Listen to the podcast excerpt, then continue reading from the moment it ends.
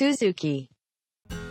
はい、えー前回までは、えーあの有名な、えー 共産党宣言のやつ、はい。共産党宣言を出した、はい、ブリュッセルでね。団結せよのやつですね。団結せよのね。やつを出したところまでの話をお聞きしたんですけども続きでございます。はい、はい。えー、と世界の方がねいろんな動きを示してきます、はい。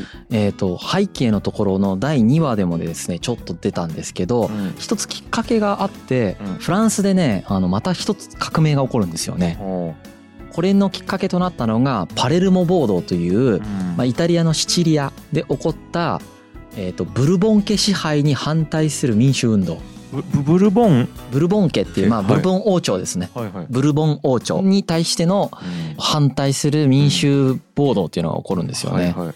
だからまあ近代化したいぞって言ってるわけですね。はい。彼らはね。うん。であの繰り返しになるけれどもこの時期というのはこういう古い封建的な社会と、まあ、王様がいるという封建的社会と近代化の間でもうみんなが揺れ動いて第一次世界大戦までそれがずっと揺れ動き続けるという時代だったわけです、はいはいはい。その中でイタリアのだよシチリアで起こった暴動がうん。フランスに飛び火するわけ。へ当時、まあ、フランスもねめちゃくちゃ揺れてたからね。えうん。当時フランスっていうのはあのルイ・フィリップっていう王様がいた。これ分かりますか？変なことがナポレオンの後に王様いたんよああそう本当や。皇帝の後だから揺れ動いてたわけ。フランスって何度もね大南共和制とかさはい。大南帝制とか言ってねまあいろいろぐるぐる動き続けてたわけ。あの、うん。フランス革命の後安定しなかったうん王様出てきたり何々が出てきたりとか言って安定しなかったんだがこの時っていうのはちょっと保守的なところに触れてたわけだよね。うん。その保守的なところに触れてた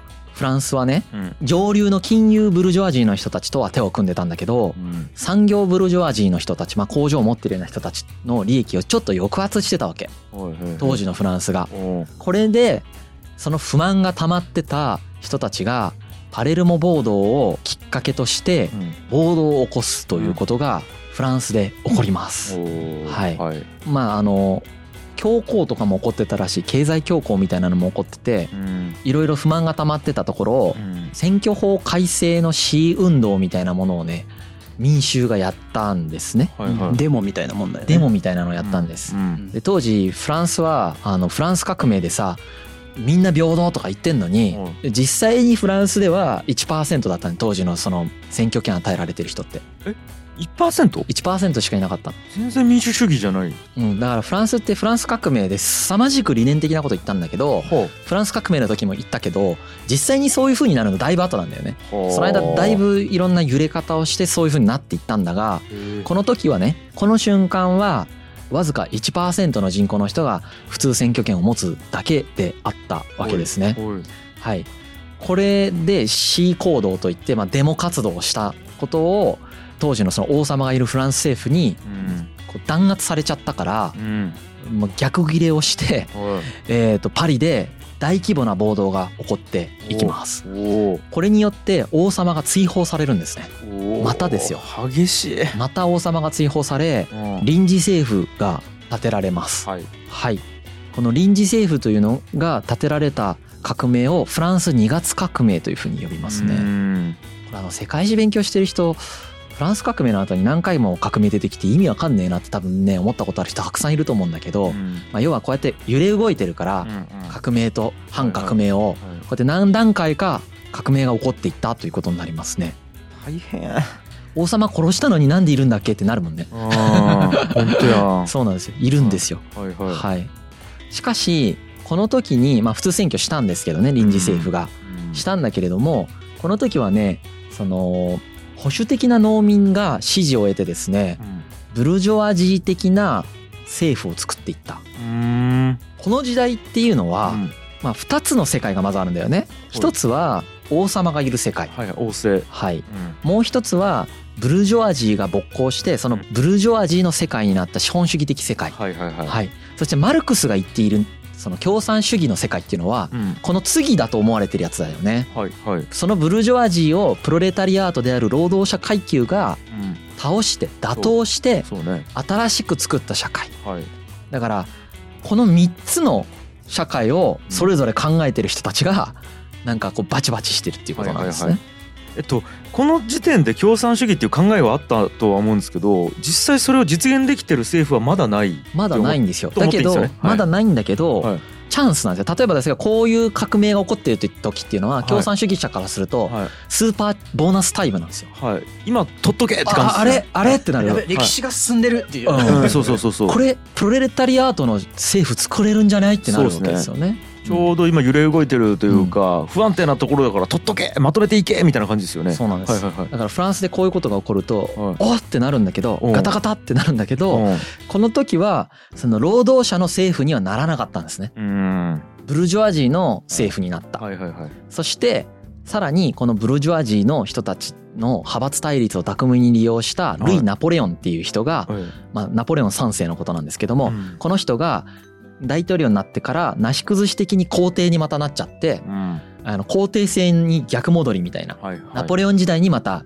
戻るみたいな、はい。うん。だからめっちゃぐちゃぐちゃしてるフランスが。っへていうことが起こってまーす。うん。フランスはそんな感じでぐちゃぐちゃしてる。うん。でこういうぐちゃぐちゃすると今度ドイツもその影響を受けるわけだよね。あフランス2月革命の影響を受けたドイツでもやっぱりみんな革命したくなっちゃってうん。革命を起こす、ーうん。そうするとウィーン体制築いて保守反動体制っていうのを築いてたメッテルニヒさんが追放されます。そしてイギリスに亡命します。あでプロイセンでは憲法制定とかが起こっていきます。あはい。あっていうことが起こりますね。このようにですねフランス、まあ、パレルモ暴動というシチリアで起こったものからフランスで革命がまた起こって政府が変わっちゃったりとかしてまたこうなぜか皇帝制になるよね。本当なぜかね。皇帝制とかになったっていう、まあ、現象が起こってそれがドイツに飛び火してみたいなことで欧州各地で革命が起こっていくと。う。ん。でそうするとね何が起こるかっていうとそのベルギーねブリュッセル今マルクスがいるところ。うん。ベルギー国内でもちょっとやばいってなるじゃん。うん。危ない危ないってなってうん。取り締まりを強化するわけよ。うんその政治亡命者とか活動家とかへの取り締まりを強化するわけですよ。うん。その人たちが革命を起こしてるわけですからね。そうね。それマルクスじゃん。うん。うん。ね。それマルクスじゃないですか。差し出してますからそう。ね共産党宣言とかもろにそれじゃないですか、はい。団結せよって言ってますからね。そうですよなんで、うん。あのマルクスはあのブリュッセルにも入れなくなっちゃうんですよ。まあ、マルクスはですねこのパリとかの状況とかを見たりとかして、うん。そのチャンスってなってうん。なんかいろいろやってんだよね。うん。でいろいろやろうとすんだよね。フランスのね、えー、と王様を追放した新しい政府うん。からしかもマルクスがなんかね招かれたりするんだよね。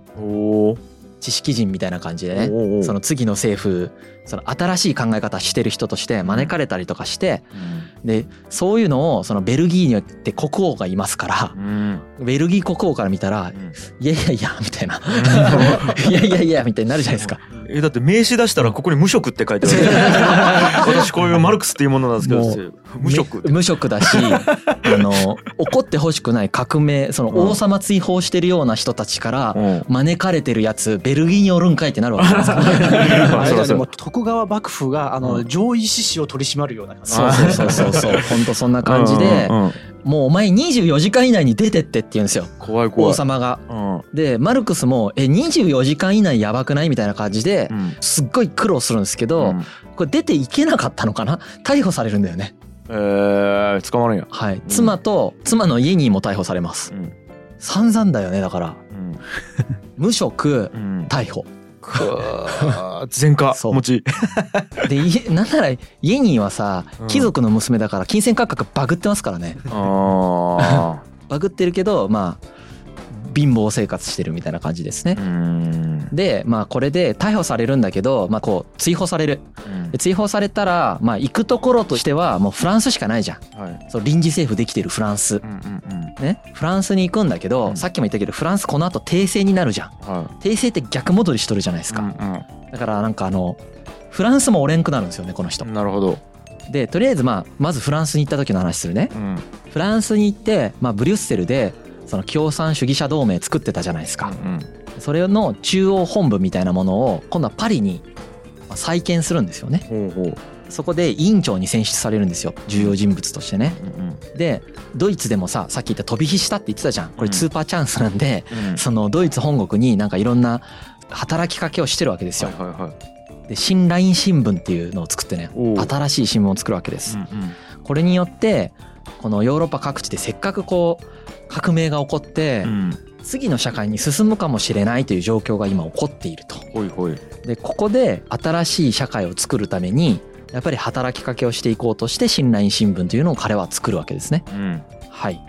この時の新来新聞は昔のほらライン新聞ってブルジョワジーの意向を組んだ新聞だったじゃないですか。ねプロイセンのブルジョワジーがうん支援しサポーターというかスポンサーになって作ってたやつですよね。はいはい今回はそうではなくてうん。共産主義者とか民主主義者たちが支援している。うん。そこの編集長となって、うん。そしてエンゲルスは共同作業者となって、お。えー、と新ライン新聞というものをまあ発刊するわけですね。うん。はい。うんうんだからこの副題があってうん。民主主義の機関紙っていう副題なんですよね。う。ん。はい。で、えっ、とマルクスたちが考えたのはうん。二段階革命っていうんですけど、うん。まずはブルジョワジーの人たちがうんその封建社会を打倒してくれないといけないと。はいはいでそのブルジョワジーの人たちが封建社会を打倒してうんで生産をするよね。うん工場を作って生産するよね。うんでマルクスの唯物史観からするとさ生産がなんかこう限界まで生産効率が上がるとうん。次の社会に移行するわけじゃん。だからさっさとブルジョワジーが新しい社会作って生産効率上げて限界来て次のプロレタリアート労働者社会が来てほしいわけですよ。卒業しないといけない。はい。はい。その第一ステップとしてのブルジョワジー社会っていうのを作ってほしいわけですよ。うんっていうことを志向してたんですよね。うん。この時はね。うん。だからマルクスは別に資本主義を全否定してやるわけじゃないんですね。資本主義はあってもいいけれども、うん。タイミングが来たらもう資本主義はもうから出して次の段階に行くっていう風な考え方ですね。っていう建前で出したし本人もそう思ってんだけどさ本人は共産主義者じゃん。うんだから記事の内容が共産主義の内容をめっちゃ書いてくるから、うん。さっきあの民主主義の人たちがスポンサーになってたって言ったじゃないですか、あの人たちがスポンサー降りるんですよね、まあね。うん。うん。なんかなりそうなことがなってますよね。なりそうなことになってる。まあまあまあ。議会の批判をしちゃったんだよね。なるほど。それで民主主義の人たちがはあってなって、うん。あのスポンサー辞めていってう、ん。かつなんかいろんな新聞に喧嘩を売り始めてマルクスが。うん。それでねなんか立ち行かなくなっていくんですよ まねた。喧嘩するんやな。うん。うん。なんか民主主義の機関紙とまでつけてたのにって感じですね。なんかねやっぱね基本的に考えが先に進みすぎてんだよね人に。まあね。比べて、まあそれが正しいかどうかは別っすよ。はいはい。ただ先には進んでたと思う。まあね。人より先のことを考えてた。うん。なのでなんかこう結構理解されづらかったっぽいんじゃないかなと思いますね。理解されなかったんじゃないかなとは思いますうねん考えてることをストレートに言いたいんだろうね。妥協しないで。そうだね。それもあるよね。うん。そのくせなんかバウアーとかがストレートに言ってたらさ現実を見てないとか言うよね。ディスりまくってね。面白いですよね。ねちょっとそういうところありますよね。そういうとこあるね。はい。はい。まあそうやって議会とかを批判するもんだからですね。う、ん。まあ、またプロイセン政府からやっぱり弾圧されるんですよね。なるほど。で、まあ、彼ケルンにいたんですけどうん。ケルンからまた追放令が出る。おー。新ライン新聞を発行するときにねケルンに来てたんですよパリから。はい。なんでかっていうとさっき言ったパリがうん。帝政に移り変わっていったって言ったじゃないですか。はいはいはい。そうするとまたその保守的ですよね。うん。保守的だから今度はケルンに逃げてきてた。うん。でこのケルンで新ライン新聞を発刊してたんだけれども、えー、とやっぱり弾圧されるわけですね。うん。ナチュラル弾圧されていくわけだよね、うんうんここでえっ、とマジでどこに行けばいいのかわからなくなってくるのではい。ロンドンに行くんですよ、うん。うん、でこのロンドンに行く過程で、うん。まあ、そのドイツでせっかく革命が起こってるから、うん。そのドイツの革命でブルジョワジーが革命を起こしてほしいわけだよね。だから王様とか打倒して封建社会から出してブルジョワジーの社会作ってほしいんだけどでエンゲルスに至っては革命軍に参加までしてね。うん。彼ほら1年間軍隊いたじゃん。はい。だから軍隊経験あるからさあの革命軍に参加とかしてね、えー、と戦争とかしてたんですよそのドイツって。えで革命の戦争参加してたんだけど、まあ、戦争終わっちゃってえ、ーっと結局のところドイツってどうにもならなかったんだよね別に。頑張ったんだけどどうにもならずに、うんで行くところもなくなりうんイギリスのロンドンにまで逃げてきた。うんで家族もここに来た。そしてエンゲルスも戦争に参加して革命軍に参加したけどまあそのうまくいかずにスイスに亡命してたんだけど、うんそこがまたロ彼もロンドンに逃げてきた。はい、うんここでマルクスはエンゲルスとともに新しい雑誌の発行に取り掛かります。めげないよね。うん。ここら辺は。とずっと発信続けてますね。そうですね。だからもうほんと失敗してますからねここ。うん。ずーっと失敗してね。うん。でここでまた新しい新 LINE 新聞を出すんですよ。はあ新進ラインや。新新 LINE 新聞ですけど名前が新 LINE 新聞政治経済評論っていう名前なんですけど、うん。まあ、いわゆる第3番目の LINE 新聞ですね。はいはこれを出そうとします。いうん。はい出そうとするんだけれどもやっぱり6号まで出してうん。資金難のために潰れてしまう。わう、うん、ーうん。でマルクスとエンゲルスは共産主義者同盟の再建をまた図るんですね。うん。ブルッセルを追放された時に一回チリチリになってたうんんですよ。うん。でなんだけれどもあのこの時ってその革命家の人たちがねすごいやっぱり焦ってたんですよね。その各地で革命が起こっててうん。このまま自分たちの理想の社会が作れるかもって思ってやってたのにどんどんどんどん失敗していくしうんすごい焦ってヒステリックになってて一つにまとまらなかったんですよね。それで一つにまとまることもなく共産主義者同盟もなんかこう無産していくというかうまくいかなくなっていく。うん。という状況の中、えー、とマルクスはまあ完全にまた無職に戻ってますんでうん。このロンドンでものすごい貧困状態にに突入していきます。どうする？はい。はい彼はですね、まあ、この時点で結構長い間経済学の研究をしてますよね。うん。えっ、と資本主義を解明するために経済学を勉強してます。はいはい。まあロンドンに来て行くところが本気でなくなったんでロンドンに来て。うん。でこのロンドンの大英博物館に通い始める。通う？通ってその図書室で勉強する。経済学の勉強っていうのをうん。まあまた続けていく。うん。でエンゲルスに至ってははそのマルクスを支援するためロンドンを去ってマンチェスターで商売を始める資本家に戻るんですよね。おおあえその時ってその親の家業は継いではもうなかった、うんなんかほらお父さんと仲悪くなってそうっすね。お小遣いなくなってってたってあったあった。はい。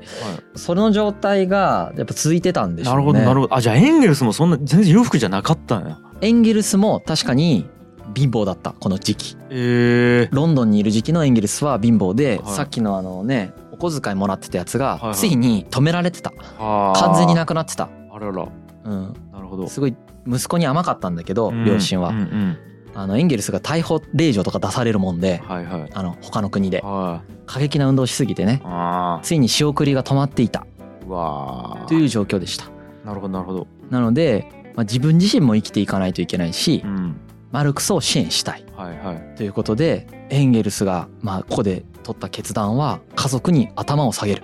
おそして家業に戻ると。うわー。これは妹のマリーが仲介をしてくれて。はい。これはしんどいなそこからエンゲルスが家業のために19年間働いたんですよ。そうなんです。ええそこからまたマルクスをね支援していくんだよね働きながら。働きながらマルクスを支援しながらいつでも革命に戻れる準備をずっとしてるんですよねエンゲルスは。ええすごっ。で、まあ、私生活では長年その愛人であるメアリー・バーンズとその妹のリジーっているんですけどあと一緒に過ごしているんだけうどん。これもね本当にすごい人生歩んでんなって思うんだけどうん。エンゲルスはやっぱ身分が違いすぎて結婚ができないんですよ。あまあ、結婚ができないので、はい。まあ、け未婚の状態で近くの家に住まわせてメアリー・バーンズとリジーをねうん。関係を隠しながらねうん付き合ってると。すげえな。いやちゅうか続いてたんですねって感じですね。そうですすねずっと続いてます。だからやっぱり好きなんだと思いますね。ええ姉ちゃんが妹が？まあ多分姉ちゃんのことが好きで。そこちょっとあるんやさは。姉ちゃんのことが好きでそのうん妹肉親だから一緒にいたんだと思うんだよね。なるほどねで一緒にずっといるからもうどっちにも愛情を持ってるみたいな、まあ、家族みたいになってるっていうのがまはい。あその実態で、なるほど。めちゃくちゃ両方となんか超遊んでるっていうのはちょっとイメージと違うと思うんですけど、なるほど。はい、うん。まあその姉妹と一緒にそういう風に家に住んでもらって、うん。えー付き合ってるっていう状態ですよね。な。るほど。だけどね彼はねやっぱりそのちゃんと遊んでる。うん女遊びじゃないよ。はいはい。あの狩猟大会に参加したりはいはい。絵画鑑賞したりとか言ってうんね上流の人々と交流を持ったりとかあうん。と父とも和解をしてですねうん。そういうことをしたんですけどはいはい。やっぱりその資本家としての仕事はねうん。すごく嫌だったみたいでうん。彼の手紙の中に呪われた商売 うん。汚い商売っていう言葉がね出てくるんですよね。か自分が呪われた商売汚い商売をやってるって思いながらやってるってことですね。うん。エンゲルスは。なるほど。そうエンゲルスって割とこういうこう資本主義に対してストレートに嫌っていう感情がちょいちょい出てて、うん。あの例えばこう株式市場ってあるじゃないですか、はいはい。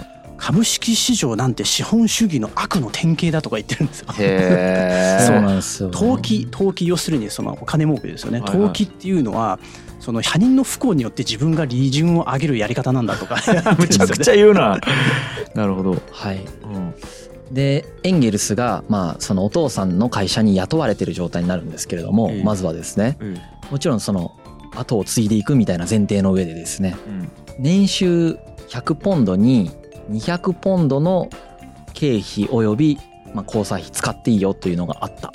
え。そして途中からは5%の会社の利潤ももらえるようになっていった。うんうんなのでこれだいぶ後の話ですけどだいぶ後なんだがうん。1860年代。うん。だから、えーマルクスが42歳ぐらいの時には、うん。彼の年収そのエンゲルスの年収っていうのうがん。1000ポンドを超えていて。うん。だいたい年収1500万円ぐらい。えちょっと待ってどういうことをやろうちゅうことは。結構ちゃんとお金を途中はもらってたってことですね、まあそのエンゲルスがその自分の会社で給料をしっかりともらいながら、えー、とそのお金をマルクスに回していくということをしていくわけですね。まあでもか本人もちゃんと遊んでる。はいはいはい700万円ぐらい自分で使って700万円ぐらいマルクスにあげてるみたいな。あえだから足して1500万ぐらいあるみたいなイメージでいい？そうそうそういうことで今今の貨幣価値で換算すると、はいはい日本で言うとみたいな感じですね。はしかし、まあやっぱりこれって彼らがめちゃくちゃ批判している労働者階級の労働力を搾取した結果としてそういうことが起こってるわけじゃないですか。えええこの矛盾に関してはやっぱなんかねすごいね葛藤があったみたいだね。漁師の呵責がね。うん。それあるわな。うんまあ、しかしそうするしか生きていくにはなかったわけなのでうん。難しかったよねってことだと思います。でえっ、とエンゲルスも最初からそんなに1500万円もらってるわけじゃなくて、うん。最初ら辺はね多分少なかったので、その少ないうちはまあ本当にちょっとずつ渡して、うん。マルクスもめ死ぬほど貧乏なんですよその時期。うん。無職、うん。えー、とエンゲルスの支援うん。子供いっぱいおるみたいになってうん。めっちゃ貧乏みたいな時期をロンドンで過ごしながら経済学の勉強をしてこの勉強が資本論につながっていってるっていう状態。はあですね。はい、ちなみに20年間の間で3000から4000ポンドをエンゲルスはマルクスに送ったと。これは現在の価値だと日本円でいくと5000万円ぐらい。ええ めっちゃ送ってるじゃないですか。20年間で5000万なんでは割ったらいくらですか、い250万ぐらいか。うん、ああまあまあまあでもきついっすね。俺の給料よりは多いな はいきついっすね。きついですねそれは。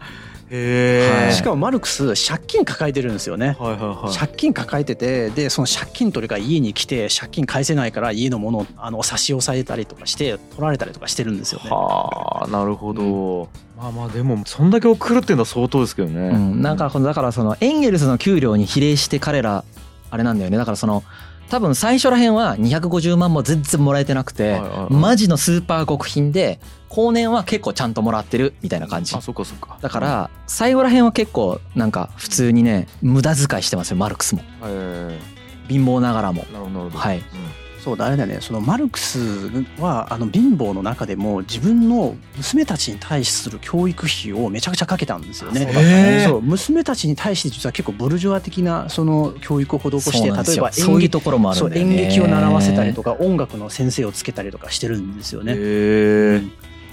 ねうん。働けよ。いやいや働かなかったからこそ長男ができましたから。ね。はい、あれは素晴らしいと思いますよやっぱり。働きはやっぱ親の目線ですからそうですね。まあ一般的にはそう思っちゃいますよね。はい。はいでこのエンゲルスとマルクスはこういう関係性をねだから離れてエンゲルスがお金稼ぎます。はい。マルクスにお金を送ります。マルクスはその分頑張って勉強してはい。小脳を書きますっていう関係性になっていってるんですね。ここの時点で。うん。でこの状態になりながらエンゲルスとマルクスは手紙でこうやり取りをしてるわけですよ。はいはい。であのなんかねクソしょうもねえ話題で笑い合ってたらしいですよ中学生みたい はない。下ネタとかで マルクスがエンゲルスの手紙を見ながら爆笑して泣いてるなんか涙流しながら爆笑したりとかしてたらしいです。あじゃあえっ、とえーこれ収録してない時の俺らみたいな話してたってそうそうそう。本当にそう。収録してない時の僕たちちょっとここで言えないようなしょうもない話してるんですけどなるほど。あのそういうようなことをやってうん。そのしょうもない話をやり合ってたらしいですね。へえ楽しそうやな。楽しそうだよね、まあ、仲は良かったんだよね。だからね、そういうのをやりながら、まあ、エンゲルスは支援をしていたと。えなるほど。でこのロンドンに渡った直後ほどこのマルクスの貧乏で不幸だった時っていうのはやっぱなくてですね。うん。本当に大変そうなんですね。この時はですね貧乏すぎて子供たちがねどんどん亡くなっていっちゃうんだよね。え？そんなに？多分栄養が足んないとかもあると思うし医療が行き渡らないっていうのももちろんあると思いますしまあその子供の死亡率が高い時代でもあるじゃないですかまだ。まあまあまあまなんですけどもそのまず次男のハインリヒがですね満1歳そこそこで急死してしまう。おで続いて三女のフランチェスカが1歳で気管支炎のためにまあ亡くなってしまう。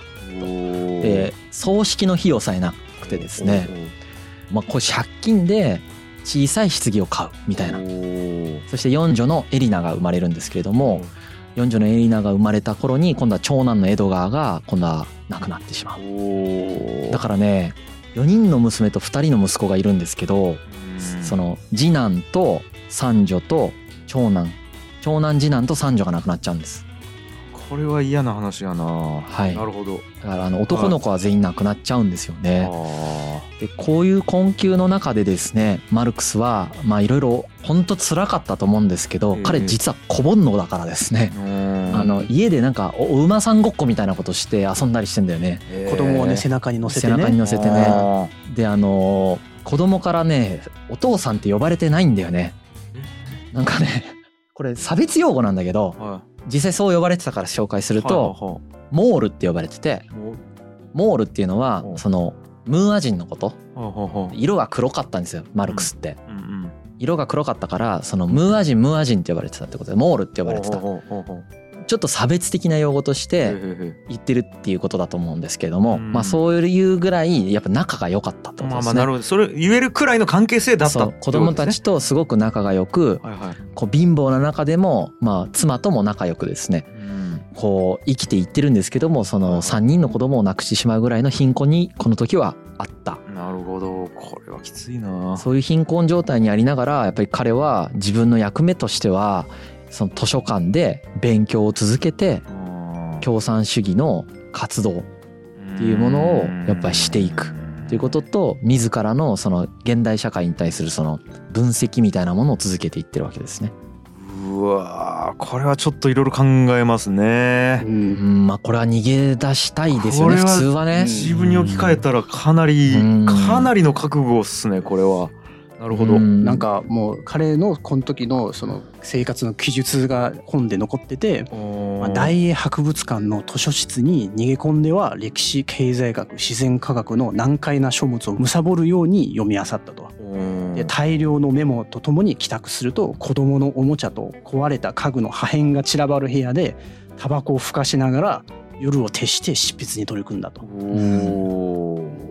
おマジそんな生活してます資よ。本論ってこういう感じで書かれてるんですよね。え しかもマルクス体調も崩してたんですよ。そうだからまあ本人もうんもう体がどんどん悪くなっていく。肩が来てていろんな病気を抱えてそうですたんです。そうです。ああ、はいそういう感じってなるあこういう中でってことですねあそうですそうです。たはいはいそういうストーリーで書かれてるはい子供に暗唱するほど自分が好きなシェイクスピアをね読み聞かせたり、お馬さんごっこしながらうん論文を書いたりとかしてるみたいなね。はい、でまあ彼を支援してくれる人も、まあ、エンゲルスがまず第一の支援者なんですけれども、んそれ以外にも結構あの何人かいたりとかしながら彼にやっぱその期待をかけてるわけですよね。うんこの人こそがやっぱりその次の社会を切り開いていく思想を打ち出す人なんだっていう感じでやっぱごく少数の人たちから見られてる。うんすげえなはい。でもね、なんて言うんですかね、このマルクスはね、本当になんかやっぱ変わった人で、うん。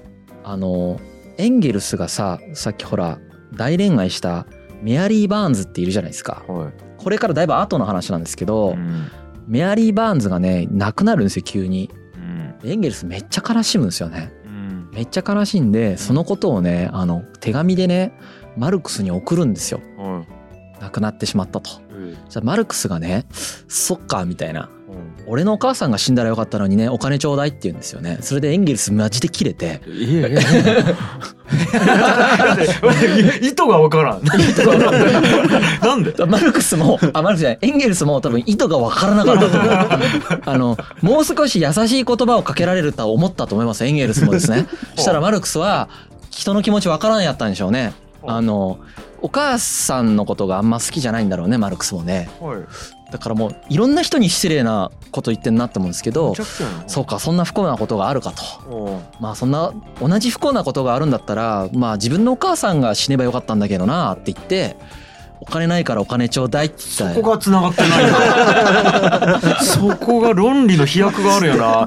ただまあものすごい考えて論議あってやってるんでしょうね。マルクスそれが一周回って社会性ゼロになって。もの多分すごいそこ何も考えてないと思うんですけど、ね、ものすごい哲学あるんじゃないですかその裏に。そこはね多分マジで何も考えてないと思うんですけどすげえな。うんまあ、実際ね彼ねなんかお母さんが亡くなったらマルクスねあマルクスのお母さんのその遺産みたいなのでだいぶまともになってきたらしいんでなんかなんかそのお母さんが死ねばよかったのにってそういう意味もあるんじゃないかなと思うんですけどなるほどな。いずれにせよとてもひでえ発言ですじゃないですか発。言よな。うんまあそういうところがあります。うんエンゲルスもそれに関してはブチ切れてますからね。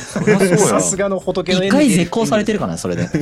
仏のエンゲルスもね。うんでマルクス謝りましたからねエンゲルスに。本当謝ったんだ本当ごめんっつって。っそれは謝った方がいい。ていうのをやったりとかね。あとマルクス隠し子いるんだよね。えマルクスねあの妻にもすごく苦労かけてるんですけど、うんまあ、隠し子とかも作っちゃったりしててえ。うんその女中がいるんですよ貧乏ながらも。うんあの奥さん貴族だからうん奥さんについてきた女中なが。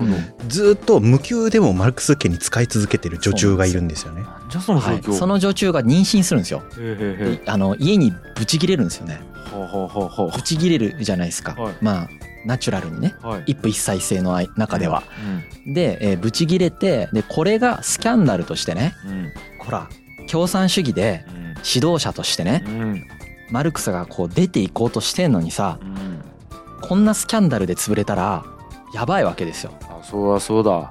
エンゲルスはね僕の子ですって言うんですよ。なんだエンゲルスマジで。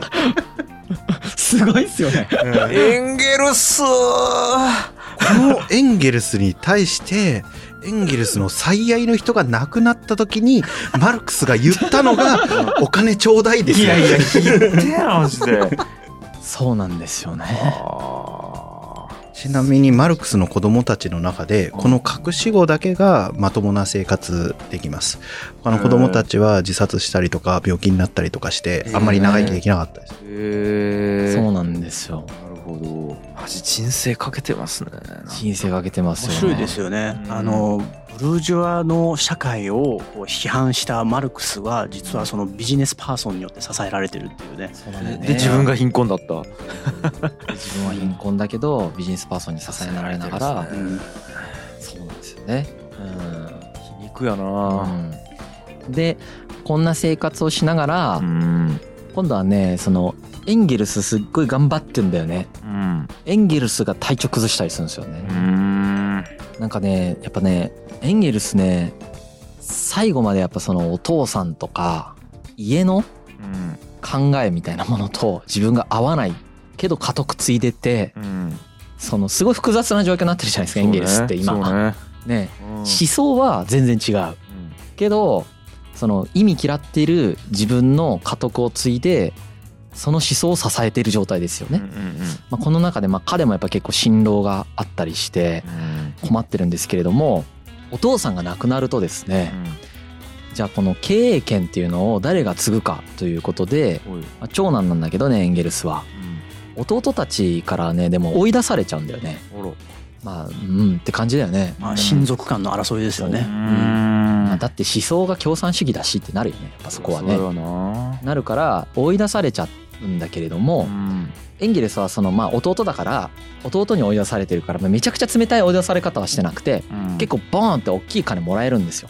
ううんん大きいお金をもらってそのお金で今度は、えーまたロンドンに行くんですね彼もうん。うんえあのマルクスのところに行くということですね。うんうんうんまあ、なんかそんな生活をこの頃してる。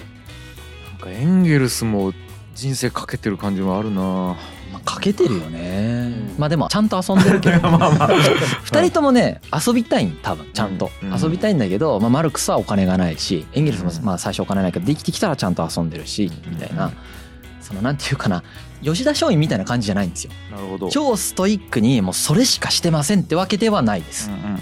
まあ、普通に楽しみながら、えー、と大事なことをやってるっていう感じですね。うん。はい。でじゃあ次回はですねついにうん。こんな生活の中でもこのこんな生活っていうのが20年間ぐらい続いてんだけどね。20年。めちゃくちゃ続いてんだけど、ゃこの生活の中で毎日毎日通い詰めたこの大英博物館で経済学の勉強しまくった成果としてですねおやっとこう資本論につながっていくわけですけれども。これで資本論がこういう中で、おまあ、完成していくわけです。ねできてほしいこれ。これがうん。まあできていった。あっていう過程をうん。また次回は話をしてその次はいよいよじゃあその資本論ってうん。こんな状況の中でエンゲルスから生かされたマルクスがうん。死ぬほど勉強して書いたその資本論はあ一体どういう内容なのかというはい話をはいはい。します。怖いよ。それが次の次ですかね。まあ俺らも勉強して死にました。じゃあちょっとマジでちゃんと本当に聞きたいな。なるほど、い、やーちょっとすなんやろな。マッチドラマっすねこう関係性とか、なんかそのなんか挟まれてる感じ否定してねいるその資本主義に支えられて生きることでまたその否定するものをかけてっていうねなんかね。たまんないうんなんかこう自己矛盾に抱えながらみたいな感じを想像しながら聞いてました。そうですよね。あー面白い。うん。なんかやっぱ思想家として生きるっていうことは時代を問わずにやっぱ大変なんでしょうね大変だね思想家として生きること俺は嫌だなって思った。辛そうだね。うん。まあまあまあじゃあそんなマルクスとエンゲルスがどうなっていくのかですね。はいありがとうございました。はい Who?